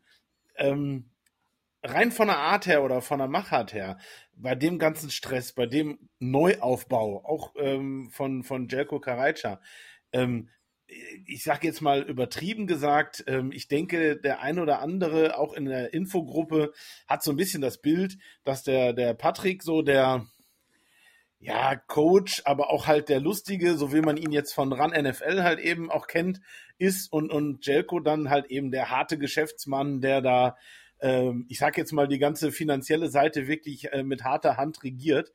Ähm, ich sage jetzt mal überspitzt gesagt, ist das dann auch so oder hat man auch so mit Patrick, dass der eher so der Head Coach ist, der dann da im Büro ist und wirklich äh, alles so delegiert und, und, und die genauen Ansagen gibt? Ähm, also äh, was, was Patrick ist, ist äh, ein lebendes Football-Lexikon. Das muss man wirklich sagen. Also es gibt, glaube ich, keinen Menschen in Europa, der so viel Football-Verstand hat wie Patrick Esume. Und da reden wir jetzt nicht über irgendwie äh, äh, irgendwelche, irgendwelche Details zu einzelnen Spielern, sondern er hat eine Vision für diese Liga und er hat ein ganz klares Bild vor Augen, wie diese Liga sportlich funktionieren kann und wird. Und das verfolgt er als Coach sehr akribisch und er pusht uns alle, also da schließe ich uns Teams alle in der Liga, aber auch vor allen Dingen die Mitarbeiter in der Liga-Zentrale mit ein, die coacht er, dass wir alle da gemeinsam hinkommen, dass wir diese Liga bestmöglich in die Nähe einer professionellen Liga wie beispielsweise der NFL führen. Bis es da soweit ist, sicherlich in Gänze vergehen noch einige Jahre. Aber mhm. ähm, was ich sagen kann, also so Patrick ist ja, ist natürlich lustig, aber der ist straight und ganz zielorientiert. Coach halt. Ein Coach geht ins Spiel, hat seinen Gameplan, hat sein Callsheet und arbeitet das so runter und weiß auf jede Reaktion die entsprechende Antwort zu bringen. So, und das ist Patrick. Mhm. Ähm, der, der hat einfach, der hat seinen Gameplan für diese Liga und äh, den verfolgt er ähm, und und ähm, wir als Teams und und wir als als als Mitarbeiter sind Teil dieses dieses dieses ich sag mal Spiels dieses dieses Schachbretts auch ähm, was unheimlich hilft weil von von dem Know-how profitieren wir alle. Und und äh, das kann man ihm nicht absprechen das wird ihm auch keiner absprechen können. So ähm, Jelko ist natürlich ein ganz anderer Mensch. Der ist, der kommt aus dem, aus dem Mediabereich, ist ein, ein äh, super erfahrener Mediamanager, ähm, der auch wirtschaftlich natürlich ein Ziel hat, eine Vision hat. Aber wenn man sich mal anguckt, und das muss man einfach auch mal so sagen, dank seines Investments, dank seiner Hilfe war überhaupt auch diese Liga möglich am Ende. Mhm. Also er ist mehr oder weniger die mit einer der tragendsten Säulen in diesem ganzen Konstrukt ELF. Und das, das vergessen einige Leute manchmal einfach auch, ähm, ähm, dass so ein Projekt nur funktioniert, weil es einfach so, ich nenne es jetzt einfach mal positiv verrückte Menschen gibt, die an, an, an eine Sache glauben, die selber auch be sich begeistern dafür und andere auch begeistern und mitnehmen auf diese Reise. Ähm, und ähm, ja, also ich habe einen hohen Respekt vor den beiden, nicht nur, weil sie jetzt meine ähm, meine, meine Vorgesetzten will ich nicht sagen, aber so, also doch sind sie ja meine Vorgesetzten, also meine Vorgesetzten sind, aber auch in der, in der Sache, wie, wie straight und, und fokusorientiert die an die Sache rangehen. Ähm, auch jetzt in der Off-Season diese Themen wie jetzt Kickoff-Überarbeitung, äh, das ging ja auch los. Hm natürlich schreien alle, was ist das denn für ein Scheiß? Das funktioniert doch eh nicht. Und wie soll denn da irgendwie, wo ist, wo ist das Spektakuläre? Die, die, die 80, 90, 100 Yard Returns, die gibt's da nicht mehr. Vielleicht nicht, aber vielleicht doch. Also wenn man sich mhm. anguckt, man muss nur bei Google mal XFL Kickoff eingeben. Ich glaube, die mhm, ersten genau. drei sind Kickoff Return Touchdowns. Es sieht anders aus als das, was der normale Football-Fan gewohnt ist zu sehen. Am Ende, und das ist halt dann aber auch das Professionelle an der Sache, geht es dann auch um die Gesundheit der Spieler, weil nochmal, wir sind Amateure, also die Spieler sind Amateure. Wenn sich das Schlimmste, was uns passieren kann als Liga, als Team, ist, wenn sich da auf dem Feld ein Spieler so schwer verletzt, dass er worst case querschnittsgelähmt ist oder noch schlimmer und das dann auf die Liga abfärbt oder, oder uns in Verruf bringt. So, und ich finde, diese Entscheidungen, die die beiden treffen, sind legitim, sind super zielführend ähm, und gleichzeitig, wie gesagt, ähm, ja, unterstreichen sie auch nochmal, welche Qualität und welche, welchen, welchen, welchen, welche Erwartung die Liga einfach mitbringt. Da muss ich auch direkt sagen, das ist halt auch tatsächlich eine der Sachen, die sich ja auch im, im, im ich sag jetzt mal, kleinen Football, wie wir in Kleve ihn haben, ähm, halt eben mittlerweile unterscheiden. Ähm, das wird bei euch nicht viel anders gewesen sein wie bei mir. Ähm, die ersten Trainingseinheiten, die ich gehabt habe, äh, haben am Ende mit Bull in the Ring oder ähnlichem geendet. Also da war halt eben mehr, äh, ich sag jetzt mal wirklich äh, Körper, die aufeinander prallen, wie, äh, wie tackle ich richtig oder ähnliches. Das war ja wurde auch natürlich trainiert, aber es war halt eben, weil man auch Spaß an der Aggressivität oder ich sag jetzt, ja, doch Aggressivität, kann man glaube ich sagen. Da hatten doch einige halt mehr Spaß dran, wie den, den wirklich technischen oder taktischen Teil der ganzen Geschichte. Ja. Und das hat sich doch extrem gewandelt. Also auch in den kleineren Vereinen ähm, wird immer mehr darauf bedacht, dass halt eben äh, diese ähm, die Regeln, die auch immer wieder eingeführt und verbessert und geändert wurden. Am Anfang ist immer irgendjemand, der dann da rumnörgelt. Ich muss aber sagen, in der Infogruppe wieder speziell ähm, da ich die ja wirklich äh, stündlich quasi begleite, ähm, waren doch zum ganz, ganz großen überwiegenden Teil eher positive Reaktionen und auch die Aussage, ach, das ist eine Regel oder ähnliches wird in der NFL früher oder später auch kommen, weil die halt genau das, was du gerade gesagt hast, ja auch das Problem haben. Sie können sich nicht nachsagen lassen, dass sie nichts dagegen unternommen haben, dass Spieler sich ja. verletzen, nur dass es natürlich in, in ähm, anderen Ligen wie der NFL nicht jemanden trifft, der dann vielleicht schon seine Millionen am Konto hat, äh, sondern jemand, der halt eigentlich montags morgens oder ähnliches wieder arbeiten gehen muss oder studieren oder ähnliches. Deswegen, also ich finde es eine ganz interessante Geschichte. Also ich die Videos halt eben auch mir dann angeguckt habe, weil ich auch erst nicht ganz durchgeblickt habe, wie es genau funktioniert. Ja. Aber ich finde es interessant und wie du schon sagst, ich glaube, bis auf so Sachen wie ein Onside-Kick die dann vielleicht wegfallen, aber dann gibt es wieder vielleicht andere Möglichkeiten. Da gibt es ja genügend schlaue Köpfe. Super, super spannend. Also, weil du jetzt natürlich auch einfach durch dieses Setup beim Kickoff wirklich ganz viele 1 und 1 Matches hast und ähm, trotzdem kannst du da Trickspielzüge bauen. Ähm, mhm. So, ne? Also ähm, ich bin da sehr gespannt, ähm, freue mich da auch drauf, wie die Teams da agieren werden, ähm, was da, was da passieren wird. Ähm, Finde ich, ist aber fortschrittlich gedacht und, und, und absolut auch äh, der Spieler, es ist eine, der Spieler muss im Vordergrund stehen. Es geht nicht mhm. darum, irgendwie spektakulärer, höher, weiter. Das ist sicherlich auch Ziel, aber es muss gesund sein für die Spieler. Mhm. Weil am Ende die Spieler diejenigen sind, die ihren Körper reinhalten und ihren Kopf hinhalten. Und ähm, ja, das ist der Punkt. Ja, und, und ich finde nochmal ganz wichtig auch, was, was Stefan vorhin gesagt hat. Also ich habe die XFL äh, tatsächlich den Reboot äh, verfolgt, deswegen kannte ich äh, das so ein bisschen schon und fand das auch es war befremdlich, aber äh, fand es nicht schlimm. Und, ähm, und diese Sache mit dem, mit diesem aggressiven und ja, kloppen und so, ne, da muss ich auch nochmal sagen, ich weiß, wie oft immer irgendwelche Leute vor mir gestanden haben, du musst aggressiv werden, du musst aggressiv werden. Ich so, nee, ich äh, spiele mit meinem Kopf, ich setze meine Technik ein, die ich gelernt habe und klopp rein. Und äh, wenn dann ein Ref zu mir kommt, äh, sagt, Genauso wollen wir sehen, Nummer 69, weil ich einfach nur die ganze Zeit geblockt habe, geblockt, geblockt und den Typen irgendwo hingeschoben habe, bis sie gepfiffen haben. So, und alles sauber, ohne Holding, ohne alles. Ne? Und äh, da muss ich nicht aggressiv für sein, um das vernünftig machen zu können. Ja, absolut. absolut. Und ähm, deswegen äh, bin ich froh, dass man da auch auf den Schutz äh, der Spieler achtet. Ich weiß noch, damals, äh, wir haben, ich weiß nicht, ob du schon noch gespielt hast, Stefan, gegen Mülheim. Ähm, nee, das war unter Mario, glaube ich, äh, als Head Coach. Das war das erste Spiel von, von Mülheim äh, Herrenmannschaft. Ähm, Kick-off Return. Ähm, der Typ wird ganz normal, also echt recht sauber getackelt und äh, bricht sich äh, Schien- und Wadenbein. Ne? Ähm, sowas muss ich nie haben. Und das sind ja dann noch die schlimm genug, aber immer noch die Kleinigkeiten. Ja, ja. Ne? Es gibt halt, ne, das, ja, ja. das ist so eine Sache.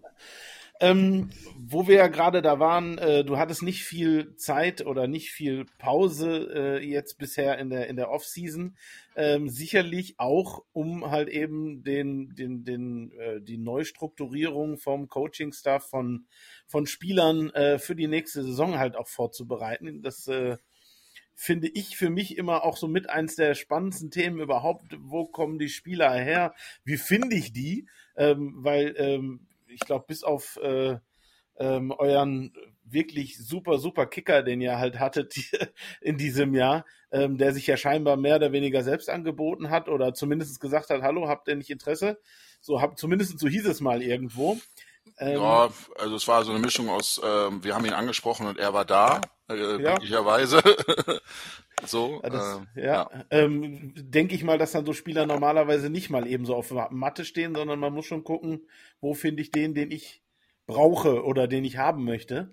Ja. Ähm, und da sind ja jetzt in den letzten Tagen, jetzt, wir nehmen heute am, am Donnerstag hier auf, ähm, ein paar interessante Namen gefallen. Also äh, auf, auf, an der Seitenlinie und auch ähm, schon ein paar Tage vorher dann auch schon neue Spieler, die ihr äh, bekannt gegeben habt. Ähm, und als allererstes muss ich sagen, ich finde es erstens cool, dass der äh, als Defense Coordinator Allison äh, dabei bleibt. Das äh, war ja doch äh, schon nicht schlecht, was da ähm, defense-technisch in Hamburg abgeliefert wurde dieses Jahr. Das äh, finde ich richtig cool. Und ich bis vor einer Woche für mich noch überraschend, aber ich hatte so eine Vermutung, äh, dass ihr dann Kirk Heidelberg als Offense Coordinator aus, ich sag jetzt mal, aus Köln rüberholt. Ähm, Finde ich interessant. Ich hätte jetzt eher gedacht, weil Kirk Heidelberg wird ja doch nachgesagt, eher lauflastig zu sein. Ähm, ich hätte gedacht, es geht noch ein bisschen mehr in Richtung Passspiel bei euch, aber vielleicht. Ja, das werden wir jetzt sehen. Also vielleicht nochmal zu, zu, zu Kendall äh, Addison. Ähm, also äh, heute haben wir ja announced, dass Nomi, äh, Andreas Nommensen, ja. unser bisheriger Head Coach und Offense Koordinator, ja leider aus, aus privaten Gründen äh, nächstes Jahr nicht zur Verfügung steht. Deswegen ähm, mit dem Wissen, weil ich, das hatte ich schon äh, seit Mitte letzter Saison oder dieser Saison, war es für mich natürlich umso wichtiger, mit Kendall die zweite Säule im Coaching-Staff beizubehalten.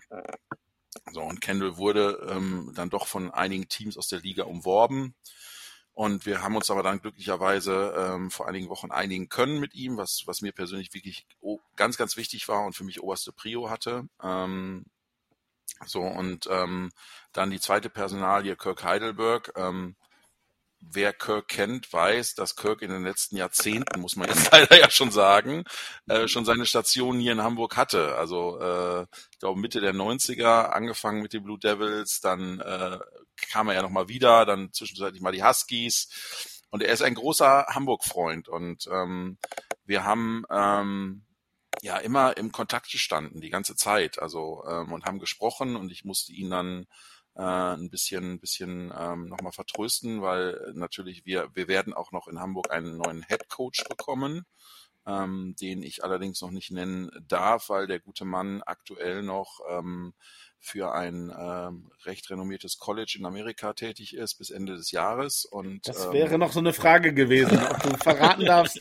ob es denn eher einer aus Übersee ist oder einer ja, von hier. Aber das hast also du ja schon ist, getan. Es ist, es ist jemand, ähm, der am College tätig ist, ähm, den wir aber offiziell erst ähm, Ende des Jahres, vielleicht sogar als Weihnachtsüberraschung dann announcen werden und mhm. ähm, hat aber im Gegensatz zu Ted Dasher ähm, schon Europa-Erfahrung. Er war nämlich auch in der NFL Europe damals. Ach so, cool. So und ähm, das sehr, sehr viele Jahre. Ähm, und entsprechend dessen kennt er hier sich in Europa aus, ist ein, ähm, weiß, wie halt die die Dinge hier laufen, weiß auch mit den entsprechenden Spielern umzugehen. Also ein professioneller Coach äh, aus Amerika, der ist halt meistens gewohnt, ich habe meine Spieler von morgens sechs bis nachts um elf zur Verfügung und um mich rum. Ähm, so und ähm, das ist aber nicht so, weil die Jungs ja ne, arbeiten, studieren äh, und sonstiges und dann abends zum Training kommen und äh, wenn du Meetings mittags um zwölf ansetzt, funktioniert nicht immer. Ähm, so. Ähm, und äh, derjenige, der jetzt sozusagen im nächsten Jahr dann die Krone aufhaben wird, ähm, weiß das, kennt das, ähm, weil er halt hier drüben auch schon mal war und natürlich sich auch mit dem europäischen Vereins- und Amateurfootball auseinandergesetzt hat in der Zeit. Ähm, so und ähm, ja, ich glaube mit mit den dreien, ähm, mit mit Kirk, ähm, mit mit Kendall und dann darüber noch dem Head Coach, ähm, haben wir glaube ich ein doch recht solides Konstrukt, würde ich mal behaupten. Ja. Ähm, so, ähm, ja, dass Kirk lauflastig ist, wird ihm nachgesagt. Äh, wenn man ihn fragt, heißt es immer, ja, ich hatte ja in den Teams nie wirklich äh, gute und viele Receiver, wo ich dann laufen musste. Ähm, ich das glaube, kann er jetzt nicht mehr sagen, oder? Also zumindestens mit dem Namen, den wir jetzt schon kennen. ja, genau. Also das äh, mit Lamar Jordan haben wir auf jeden Fall schon mal eine, eine neue Waffe rausgeholt. Ähm, und ähm, äh, da wird aber noch eine zweite folgen. Ähm, so und ähm, er wird, er wird passen müssen. Punkt. Also das ist, ähm, das ist äh, einfach der Stand der Dinge. Also wir haben, mhm. ähm, wer, weiß, wer, wer, wer uns kennt und gesehen hat, wir sind ein, ein doch auch sehr passlastiges Team. Der Ball wird äh, äh, doch ausgeglichen bewegt über Lauf und Pass und da wollen wir auch dran festhalten im nächsten Jahr. Ähm, und ähm, da ihr mir gesagt habt, dass ihr am Montag erst ausstrahlt, äh, gebe ich jetzt mal ein paar Insights. Also wir werden äh, äh, im äh, nächsten Jahr mit äh, Celio Cisse, einem deutschen Quarterback, nämlich ins Rennen gehen und äh, werden uns entsprechend auf einen zweiten äh, amerikanischen Wide Receiver fokussieren. Äh, und da wird uns aus Barcelona Gene Constant äh, erfreuen dürfen in Hamburg. Oh so dass wir da äh, den Top Receiver der Saison äh, dieses Jahres ähm, und einen der spektakulärsten offensiven Spieler ähm, in Hamburg haben werden. Ähm, und der in Kombination wieder mit Lamar Jordan, der ein ähnlicher Typ ist und auch ein sehr athletischer, schneller, quirliger Typ ist, führt dazu, dass wir natürlich nicht umhinkommen werden, zu passen. Ja. So. Okay, und, also das ist, ist klar. Also das ja. ist äh, vor allem ohne jetzt zu unterstreichen, also erstens finde ich es super geil. Ich fand das in Köln schon cool äh, mit einem ähm, deutschen Quarterback und ähm, mit dem jungen Mann, der ja dann, äh, ich war es im letzten Heimspiel, gegen ne? Gegen Leipzig hat gegen er gestartet. Leipzig. Genau. genau. Ja. Ähm, also es hat mir sehr gefallen. Ich äh, durfte ja auch vor Ort sein, habe das live sehen dürfen. Ähm, also ich finde es cool. Ich finde das eine geile und auch eine, wirklich äh, eine Sache, die wir ähm, schon öfters diskutiert haben äh, intern. Ähm, ob es nicht wirklich sogar schlauer ist, zu gucken, kriege ich jetzt oder habe ich vielleicht, wie ihr jetzt einen guten deutschen ähm, Quarterback oder europäischen, es gibt ja auch noch andere Länder, die ja. wirklich gute Jungs da haben, und habe dann halt eben zwei äh, Waffen auf der Offense-Seite, ob jetzt Running Back und Receiver oder bei euch dann ja jetzt dann zwei Receiver, ähm, denen ich dann die Spots von, von den äh, US-Amerikanern dann geben kann. Also finde ich ganz cool. Also das ist äh, ja. und auch den Running Back, den ihr habt, der ist ja oder der jetzt schon bekannt gegeben wurde, ist ja nicht gerade äh, ein schlechter, den ihr da geholt nee, habt. Nee, also genau, da, also am Ende werden sich ja dann jetzt so nach und nach die Puzzleteile zusammenfügen und, und mhm. ähm, also vielleicht nochmal zu Sally als Quarterback, Sally Cisse, ähm, ein junger Mann ähm, hier aus dem Norden, aus Lübeck, ähm, ist in Lübeck in der Jugend äh, groß geworden, ist dann an die Highschool rüber, äh, hat tatsächlich mit seiner Highschool in Amerika auch eine, eine Championship gewonnen als Quarterback.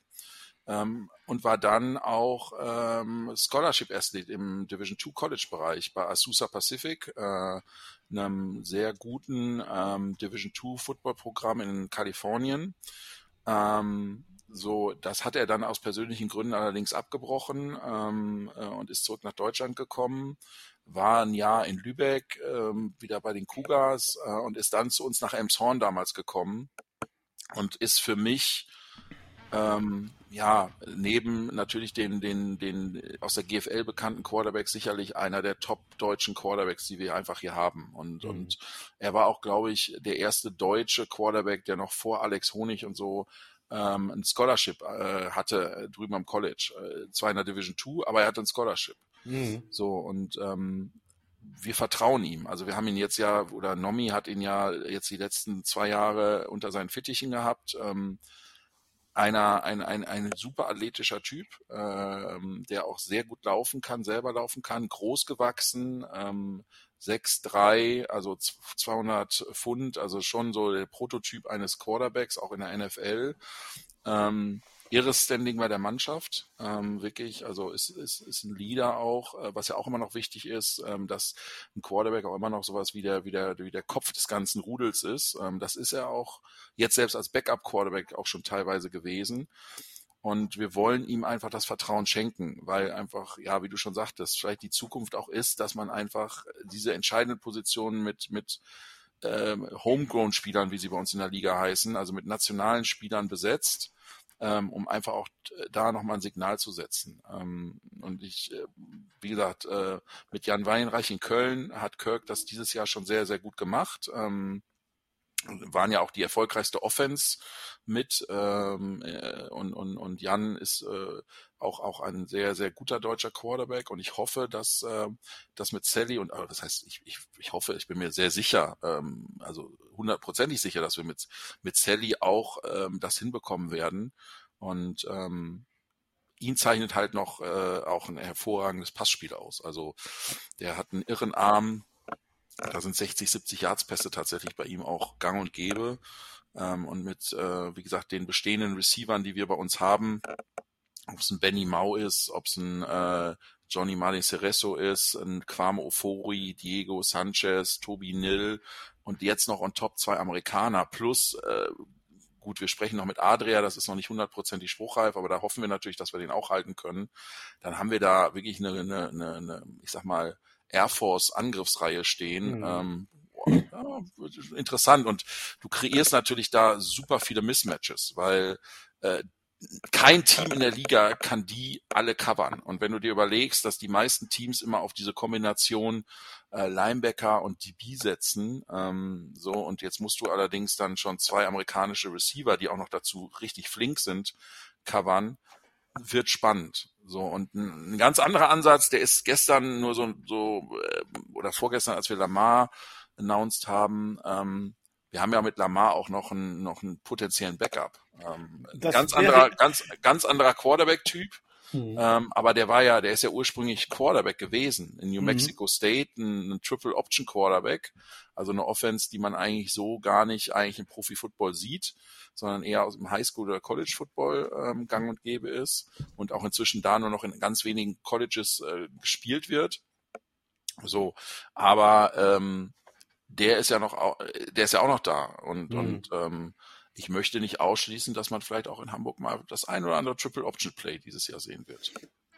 Genau, das, das wollte ich nämlich genau, gerade. Sorry. noch mal eben ganz kurz reinhängen, weil ich nämlich, wie ich, wie ich das nämlich äh, die, der, der Spieler bekannt gegeben wurde, der äh, Jordan der Zweite. Ähm, äh, da habe ich dann auch gedacht, okay, also ganz ehrlich, das holt man nicht mit, äh, wenn man jetzt keine Hintergedanken hat, dann hätte man den nicht geholt, weil sicherlich ein guter Wide Receiver, aber wenn der halt am College auch schon Quarterback gespielt hat, ähm, und wenn es als Backup ist, so wie du es jetzt halt eben dann äh, auch gesagt hast, ähm, ja, Wobei man muss ja dazu sagen, ein, ein, Triple Option Quarterback ist ja kein Quarterback in dem richtigen Sinne, sondern es ist ja tatsächlich mehr so eine Hybridgeschichte aus Receiver, Running Back und Quarterback. Mhm. Und ähm, wenn man es jetzt mal so ganz runterbricht auf die nüchternen Fakten, also seine Passing Stats sind alles andere als als begeisternd. Ähm, das heißt also ähm, ich gehe davon aus, er ist jetzt, er, er kann einen Ball werfen, ja, aber äh, durch die vier, also in den vier Jahren in, in, in, in New Mexico ähm, war, glaube ich, das Passspiel das geringste Teil des Offense-Playbooks. Ähm, so und ähm, äh, da war eher Lauf angesagt. So, aber nichtsdestotrotz haben wir uns die Option vorbehalten. Wir werden natürlich noch einen zweiten deutschen Quarterback im Roster haben. Ähm, aber es gibt uns natürlich eine irre Flexibilität ähm, mhm. einfach ähm, im, im, Spiel. Und ähm, ähm, ihr seid beide selber erfahrene Spieler und auch Coaches. Ihr wisst, also wenn man schon von vornherein weiß, oh, die könnten jetzt mit zwei völlig konträren Offensystemen um die Ecke kommen, nimmst du halt ähm, auch Trainingszeit dem Gegner weg und. Vorbereitungszeit, weil er muss sich nicht auf eine Offense vorbereiten und auf einen Quarterback, sondern er bereitet sich auf zwei und wirklich komplett unterschiedliche Systeme vor, die du auch ganz anders verteidigen musst. Und ähm, gucken wir mal. Ja. Also ich, tatsächlich, als du das so gerade erzählt hast, ne, schon, äh, ihr habt ja auch mit eurem Starting Quarterback oder wahrscheinlich Starting Quarterback ja auch einen laufstarken Quarterback. Das heißt, äh, man kann halt auch so schon Option spielen. Ich bin totaler Fan von Option. Und äh, wenn ihr dann noch jemanden habt, mit dem ihr sogar noch eine Triple Option spielen könnt, äh, ist natürlich mega genial. Äh, ich freue mich drauf, das irgendwann demnächst zu sehen. Ähm, und äh, ähm, ja, ich, ich glaube, da habt ihr äh, gut überlegt, äh, wie ihr so einkauft. Und äh, das kann vielleicht äh, wieder ein Bowl-Game geben. Und äh, ich hoffe, ich hoffe, da, ich hoffe dann mit einem anderen Ausgang, es sei denn, ihr spielt gegen Rheinfire. ähm, ja, ja.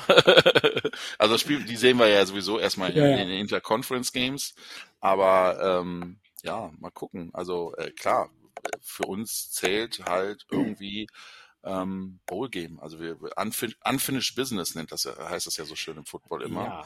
Ja. Ähm, und gerade die Art und Weise, wie das da in Düsseldorf so unglücklich verlaufen ist, ähm, hat unsere Jungs doch umso, umso hungriger gemacht. Und ähm, wir hoffen natürlich sehr, dass wir, dass wir da am 25.09. nächsten Jahres in Klagenfurt dann wieder mit dabei sind. Ähm, aber es wird auf jeden Fall, es wird auf jeden Fall eine, eine härtere Saison, weil die beiden österreichischen Teams, die da jetzt reinkommen, das ist ein ganz anderer Kaliber. Äh, wenn man sich überlegt, die haben bis dato in den österreichischen Ligen immer nur mit zwei Amerikanern spielen dürfen und haben da ja schon auf oberstem Niveau gespielt Mhm. ähm, und kaum und hatten ja auch kaum europäische Imports drin, mal so ein, zwei hier und da. Ähm, so jetzt jetzt können sie vier Amerikaner reinbringen und und auch nochmal europäische Spieler plus ich glaube, was was auch einfach ähm, äh, nicht verkannt werden darf, die Infrastruktur in Österreich bei beiden Teams ist erstklassig. Also gerade Swaco mit ihrem Football-Leistungszentrum und äh, unfassbaren Trainingsfacilities, die die da haben, die nahezu Profi-Status haben. Ähm, also das hat mich natürlich sportlich super gefreut, dass diese Teams sich da entschieden haben, dabei zu sein. Ähm, so, und gleichzeitig ist es natürlich dann auch für uns heißt es, okay, Arschbacken zusammen und jetzt äh, hart arbeiten in der Offseason, weil da kommen jetzt ein paar Kaliber um die Ecke, äh, mit denen wir uns äh, erstmal auseinandersetzen müssen. Aber ich finde es, äh, es ist gut, ne? Ich, ich finde auch, ne, also ich habe, es gab mal Zeiten, wo ich den ORF empfangen habe und äh, da dann auch äh, gerne mal die Vikings und, äh, und auch die äh, Raiders äh, mir angucken durfte. Und das hat mir damals schon sehr, sehr gut gefallen. Und äh, die haben sich ja natürlich auch in den letzten Jahren weiterentwickelt. Und für mich, also Stefan und ich haben ja auch hier und da mal schon mal drüber sinniert, wer könnte denn alles so kommen. Ne? Und ich war da auch immer felsenfest davon überzeugt, dass mindestens einer von den beiden Ja. dabei sein wird. Und äh, jetzt sind sogar noch beide geworden. Äh, das wird eine harte Nummer. Also wahrscheinlich war, war die le letzte Saison die einfachste Saison ins, World, äh, ins Bowl Game zu kommen. Ne? Aber äh, nichtsdestotrotz, äh, wenn ich das so höre, habt ihr gute Ideen und gute Pläne, äh, auch ein zweites Mal hinzukriegen. Und dann äh, wird sich zeigen, ob es passt und ähm, ob dann äh, diesmal dann äh, der Pott dann nach Hamburg geht. Dann halt jetzt nochmal abschließend ähm, so ein bisschen die Frage, hast, habt ihr oder kannst du so ein bisschen verraten, wie jetzt die Offseason weiter für euch geht? Also eigentlich ist ja noch ein, ein Tryout angedacht gewesen, war ja glaube ich noch nicht. Ähm, beziehungsweise ab wann dürft ihr oder wollt ihr anfangen zu trainieren mit, mit der Mannschaft? Gibt es da irgendwas, was du so ein bisschen... Also, ähm, wir werden äh, am 18.12. tatsächlich das Tryout hier in Hamburg noch machen. Ich ähm, habe heute erst das Go von der Stadt bekommen. Ähm, Mhm. Wir haben ein entsprechendes Hygienekonzept eingereicht und äh, unterliegen den 2G Plus Vorgaben, äh, was für mich vollkommen in Ordnung ist. Ähm, und und äh, wir werden, wie gesagt, da, ähm, wir haben, ich glaube, insgesamt über 380 Bewerbungen, äh, Bewerbungen bekommen fürs Tryout. Ähm, haben wir jetzt uns entschieden, ähm, insgesamt äh, 110 Personen auszuwählen. Ähm, äh, haben, haben die Trainer sozusagen sich hingesetzt, die Bewerber gesichtet, äh, teilweise mit den Leuten telefoniert und die 110 ja, stärksten oder, oder ähm, potenziell stärksten Kandidaten wurden jetzt eingeladen zu diesem Tryout. Ähm, ähm, dann gehen wir nach diesem Tryout in die, in die Pause, in die Weihnachtspause, ähm, werden dann ähm, Mitte Januar ähm, Ende Januar spätestens unser Team ähm, zusammenstellen, ähm, auf Basis auch der Ergebnisse. Ähm, und dann werden wir äh, mit dem, also das, das Off-Season-Training im Gym läuft ja schon. Ähm, mhm.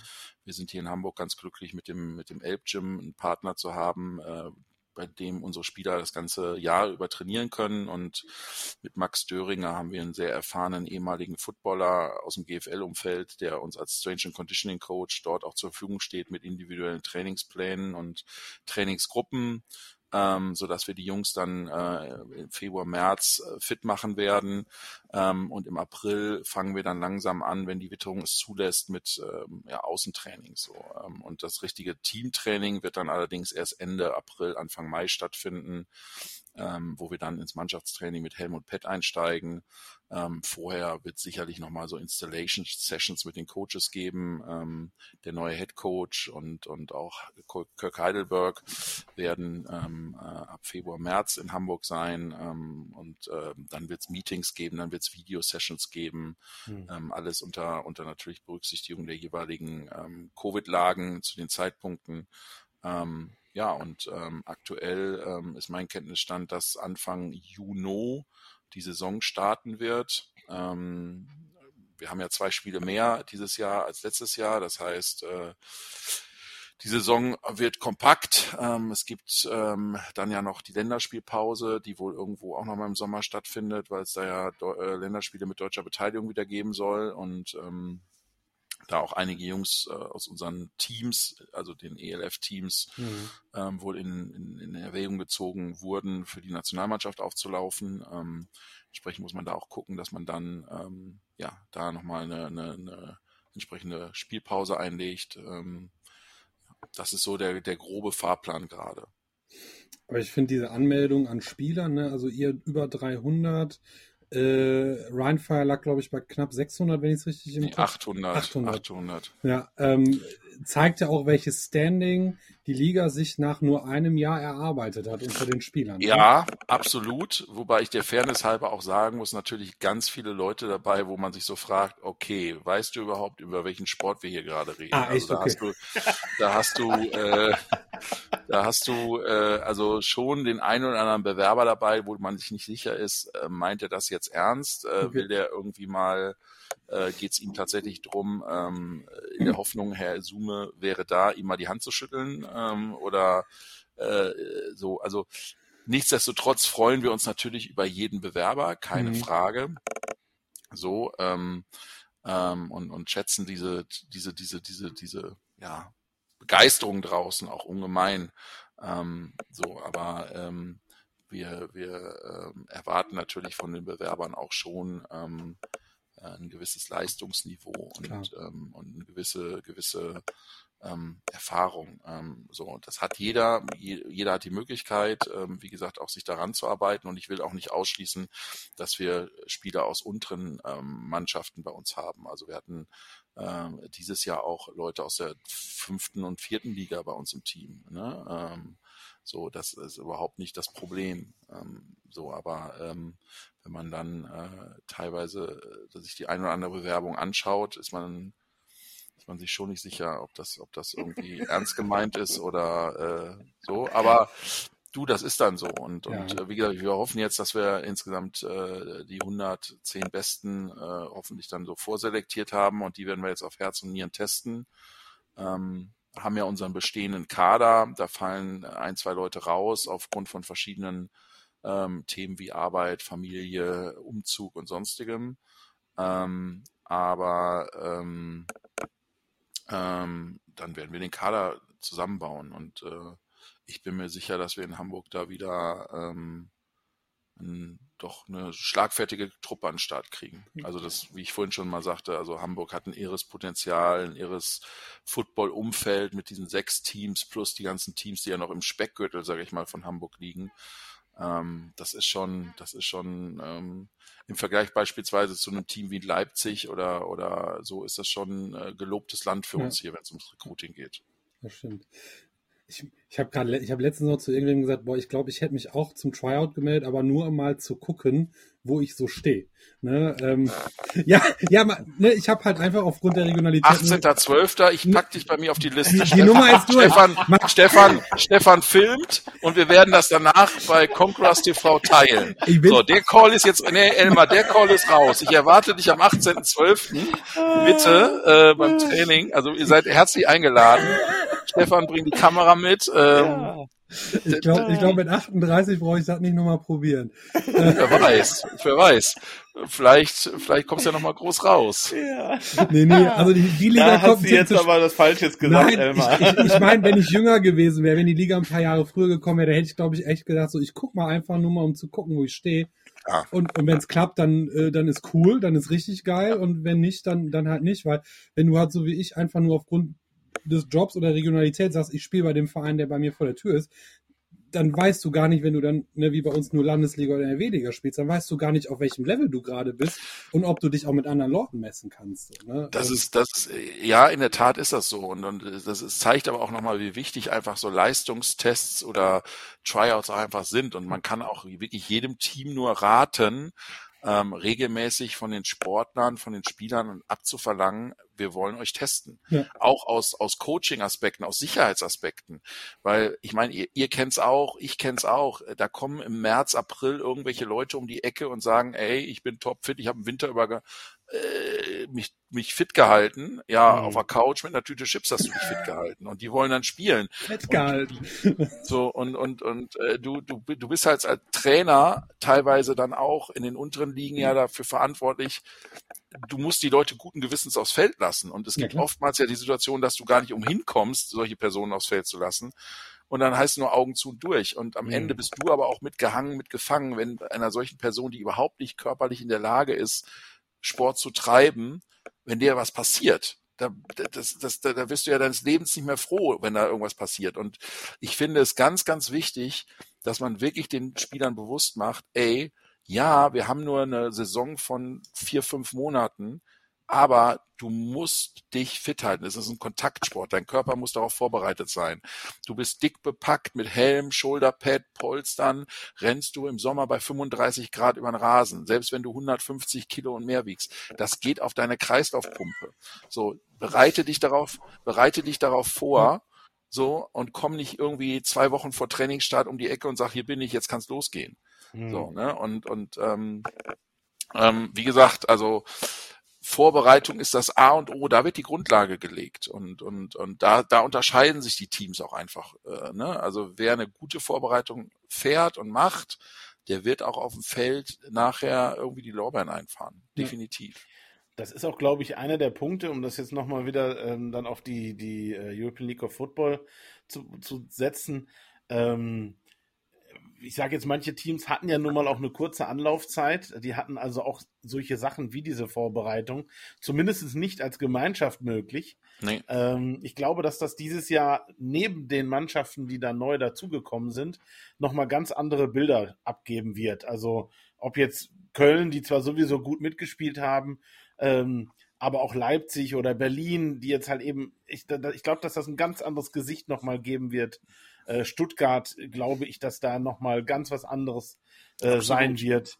Absolut. Ähm, das finde ich, das, das ist auch das, was mich an diesem ganzen Projekt wirklich begeistert, dass das, das ist, das Ganze ist eigentlich eine Wundertüte. Man kann natürlich sagen, okay, äh, man hat Anfang der Saison schon gesehen oder wusste, Frankfurt und, und Hamburg gehören mit zu denen, die halt eben ähm, oben mitspielen werden, genauso wie äh, die Jungs aus, aus Breslau. Ähm, die ja halt eben auch als, als gewachsene Mannschaft dabei waren. Aber das hat, dieses Jahr ist es wieder das Gleiche, dass man vielleicht ein, zwei Teams okay direkt vorne mit hat und der Rest ist eine Wundertüte. Und das finde ich einfach spannend. Also da freue ich mich riesig drauf, ähm, um zu sehen, was da für eine Entwicklung ist und auch, wie du ja schon äh, schön erklärt hast und, und preisgegeben hast, ähm, der Umbau, ähm, wo dann halt der Coach anderer ist oder halt eben dann jetzt mit dem deutschen Quarterback.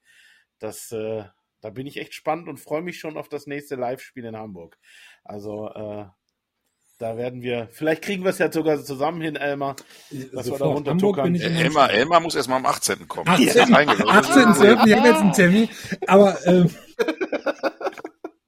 Ja. Hat jemand Okay. noch Pets für mich? Ich hab- hab ich keine Ist, ist, ohne, mehr. ist ohne Pad, keine Sorge. Ist Okay, Helm, Pad. Helm habe ich tatsächlich noch. Nee, brauchst du auch nicht. Oh, ist, äh, wir, wir, wir, wir machen ja, wir machen ja ähm, tatsächlich als alle, also auch das ist nochmal eine schöne Sache übrigens. Wir machen tatsächlich alle Teams äh, das sogenannte Indianapolis NFL Combine, Okay. ähm, also die sechs Stationen, ähm, die die es gibt, so wie man es auch Mhm. kennt, weil natürlich auch ähm, wir oder die Liga einfach die Zahlen vergleichen möchten äh, von allen Teams, von allen Spielern jetzt schon.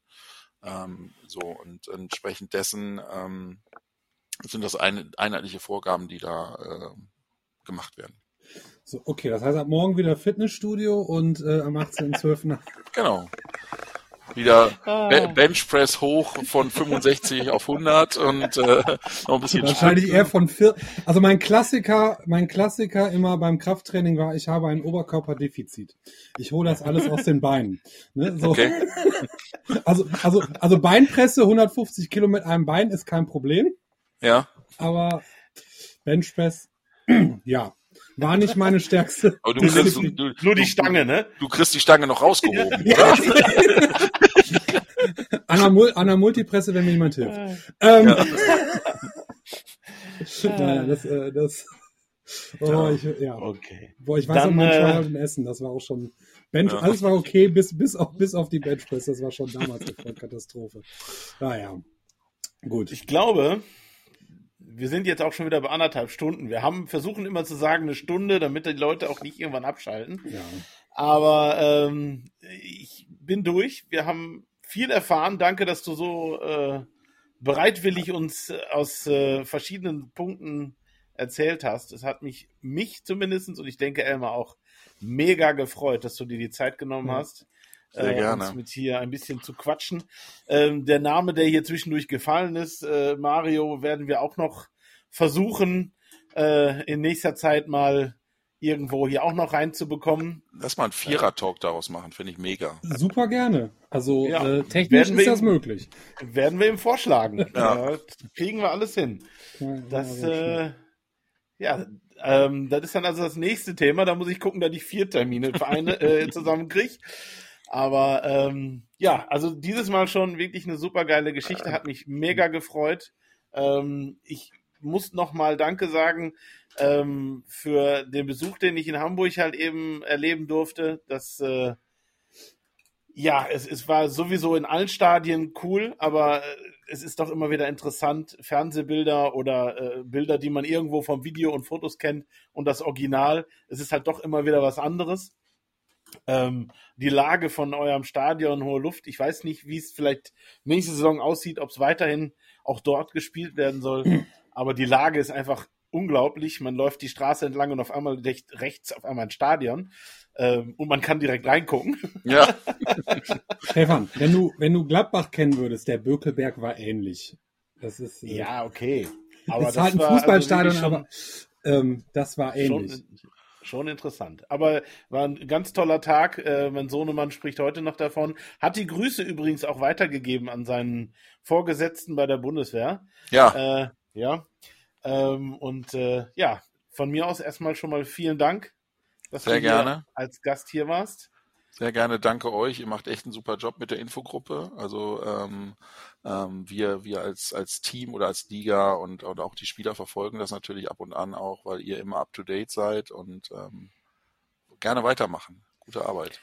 Ja, Wir ab, ab, bemühen uns. aber ohne euch äh, wäre das auch nicht möglich. Man muss ja wirklich sagen, ähm, ähm, wie nah alle Vereine und auch Offiziellen an den Fans sind. So, man merkt, das ist auch eine Liga für die Fans.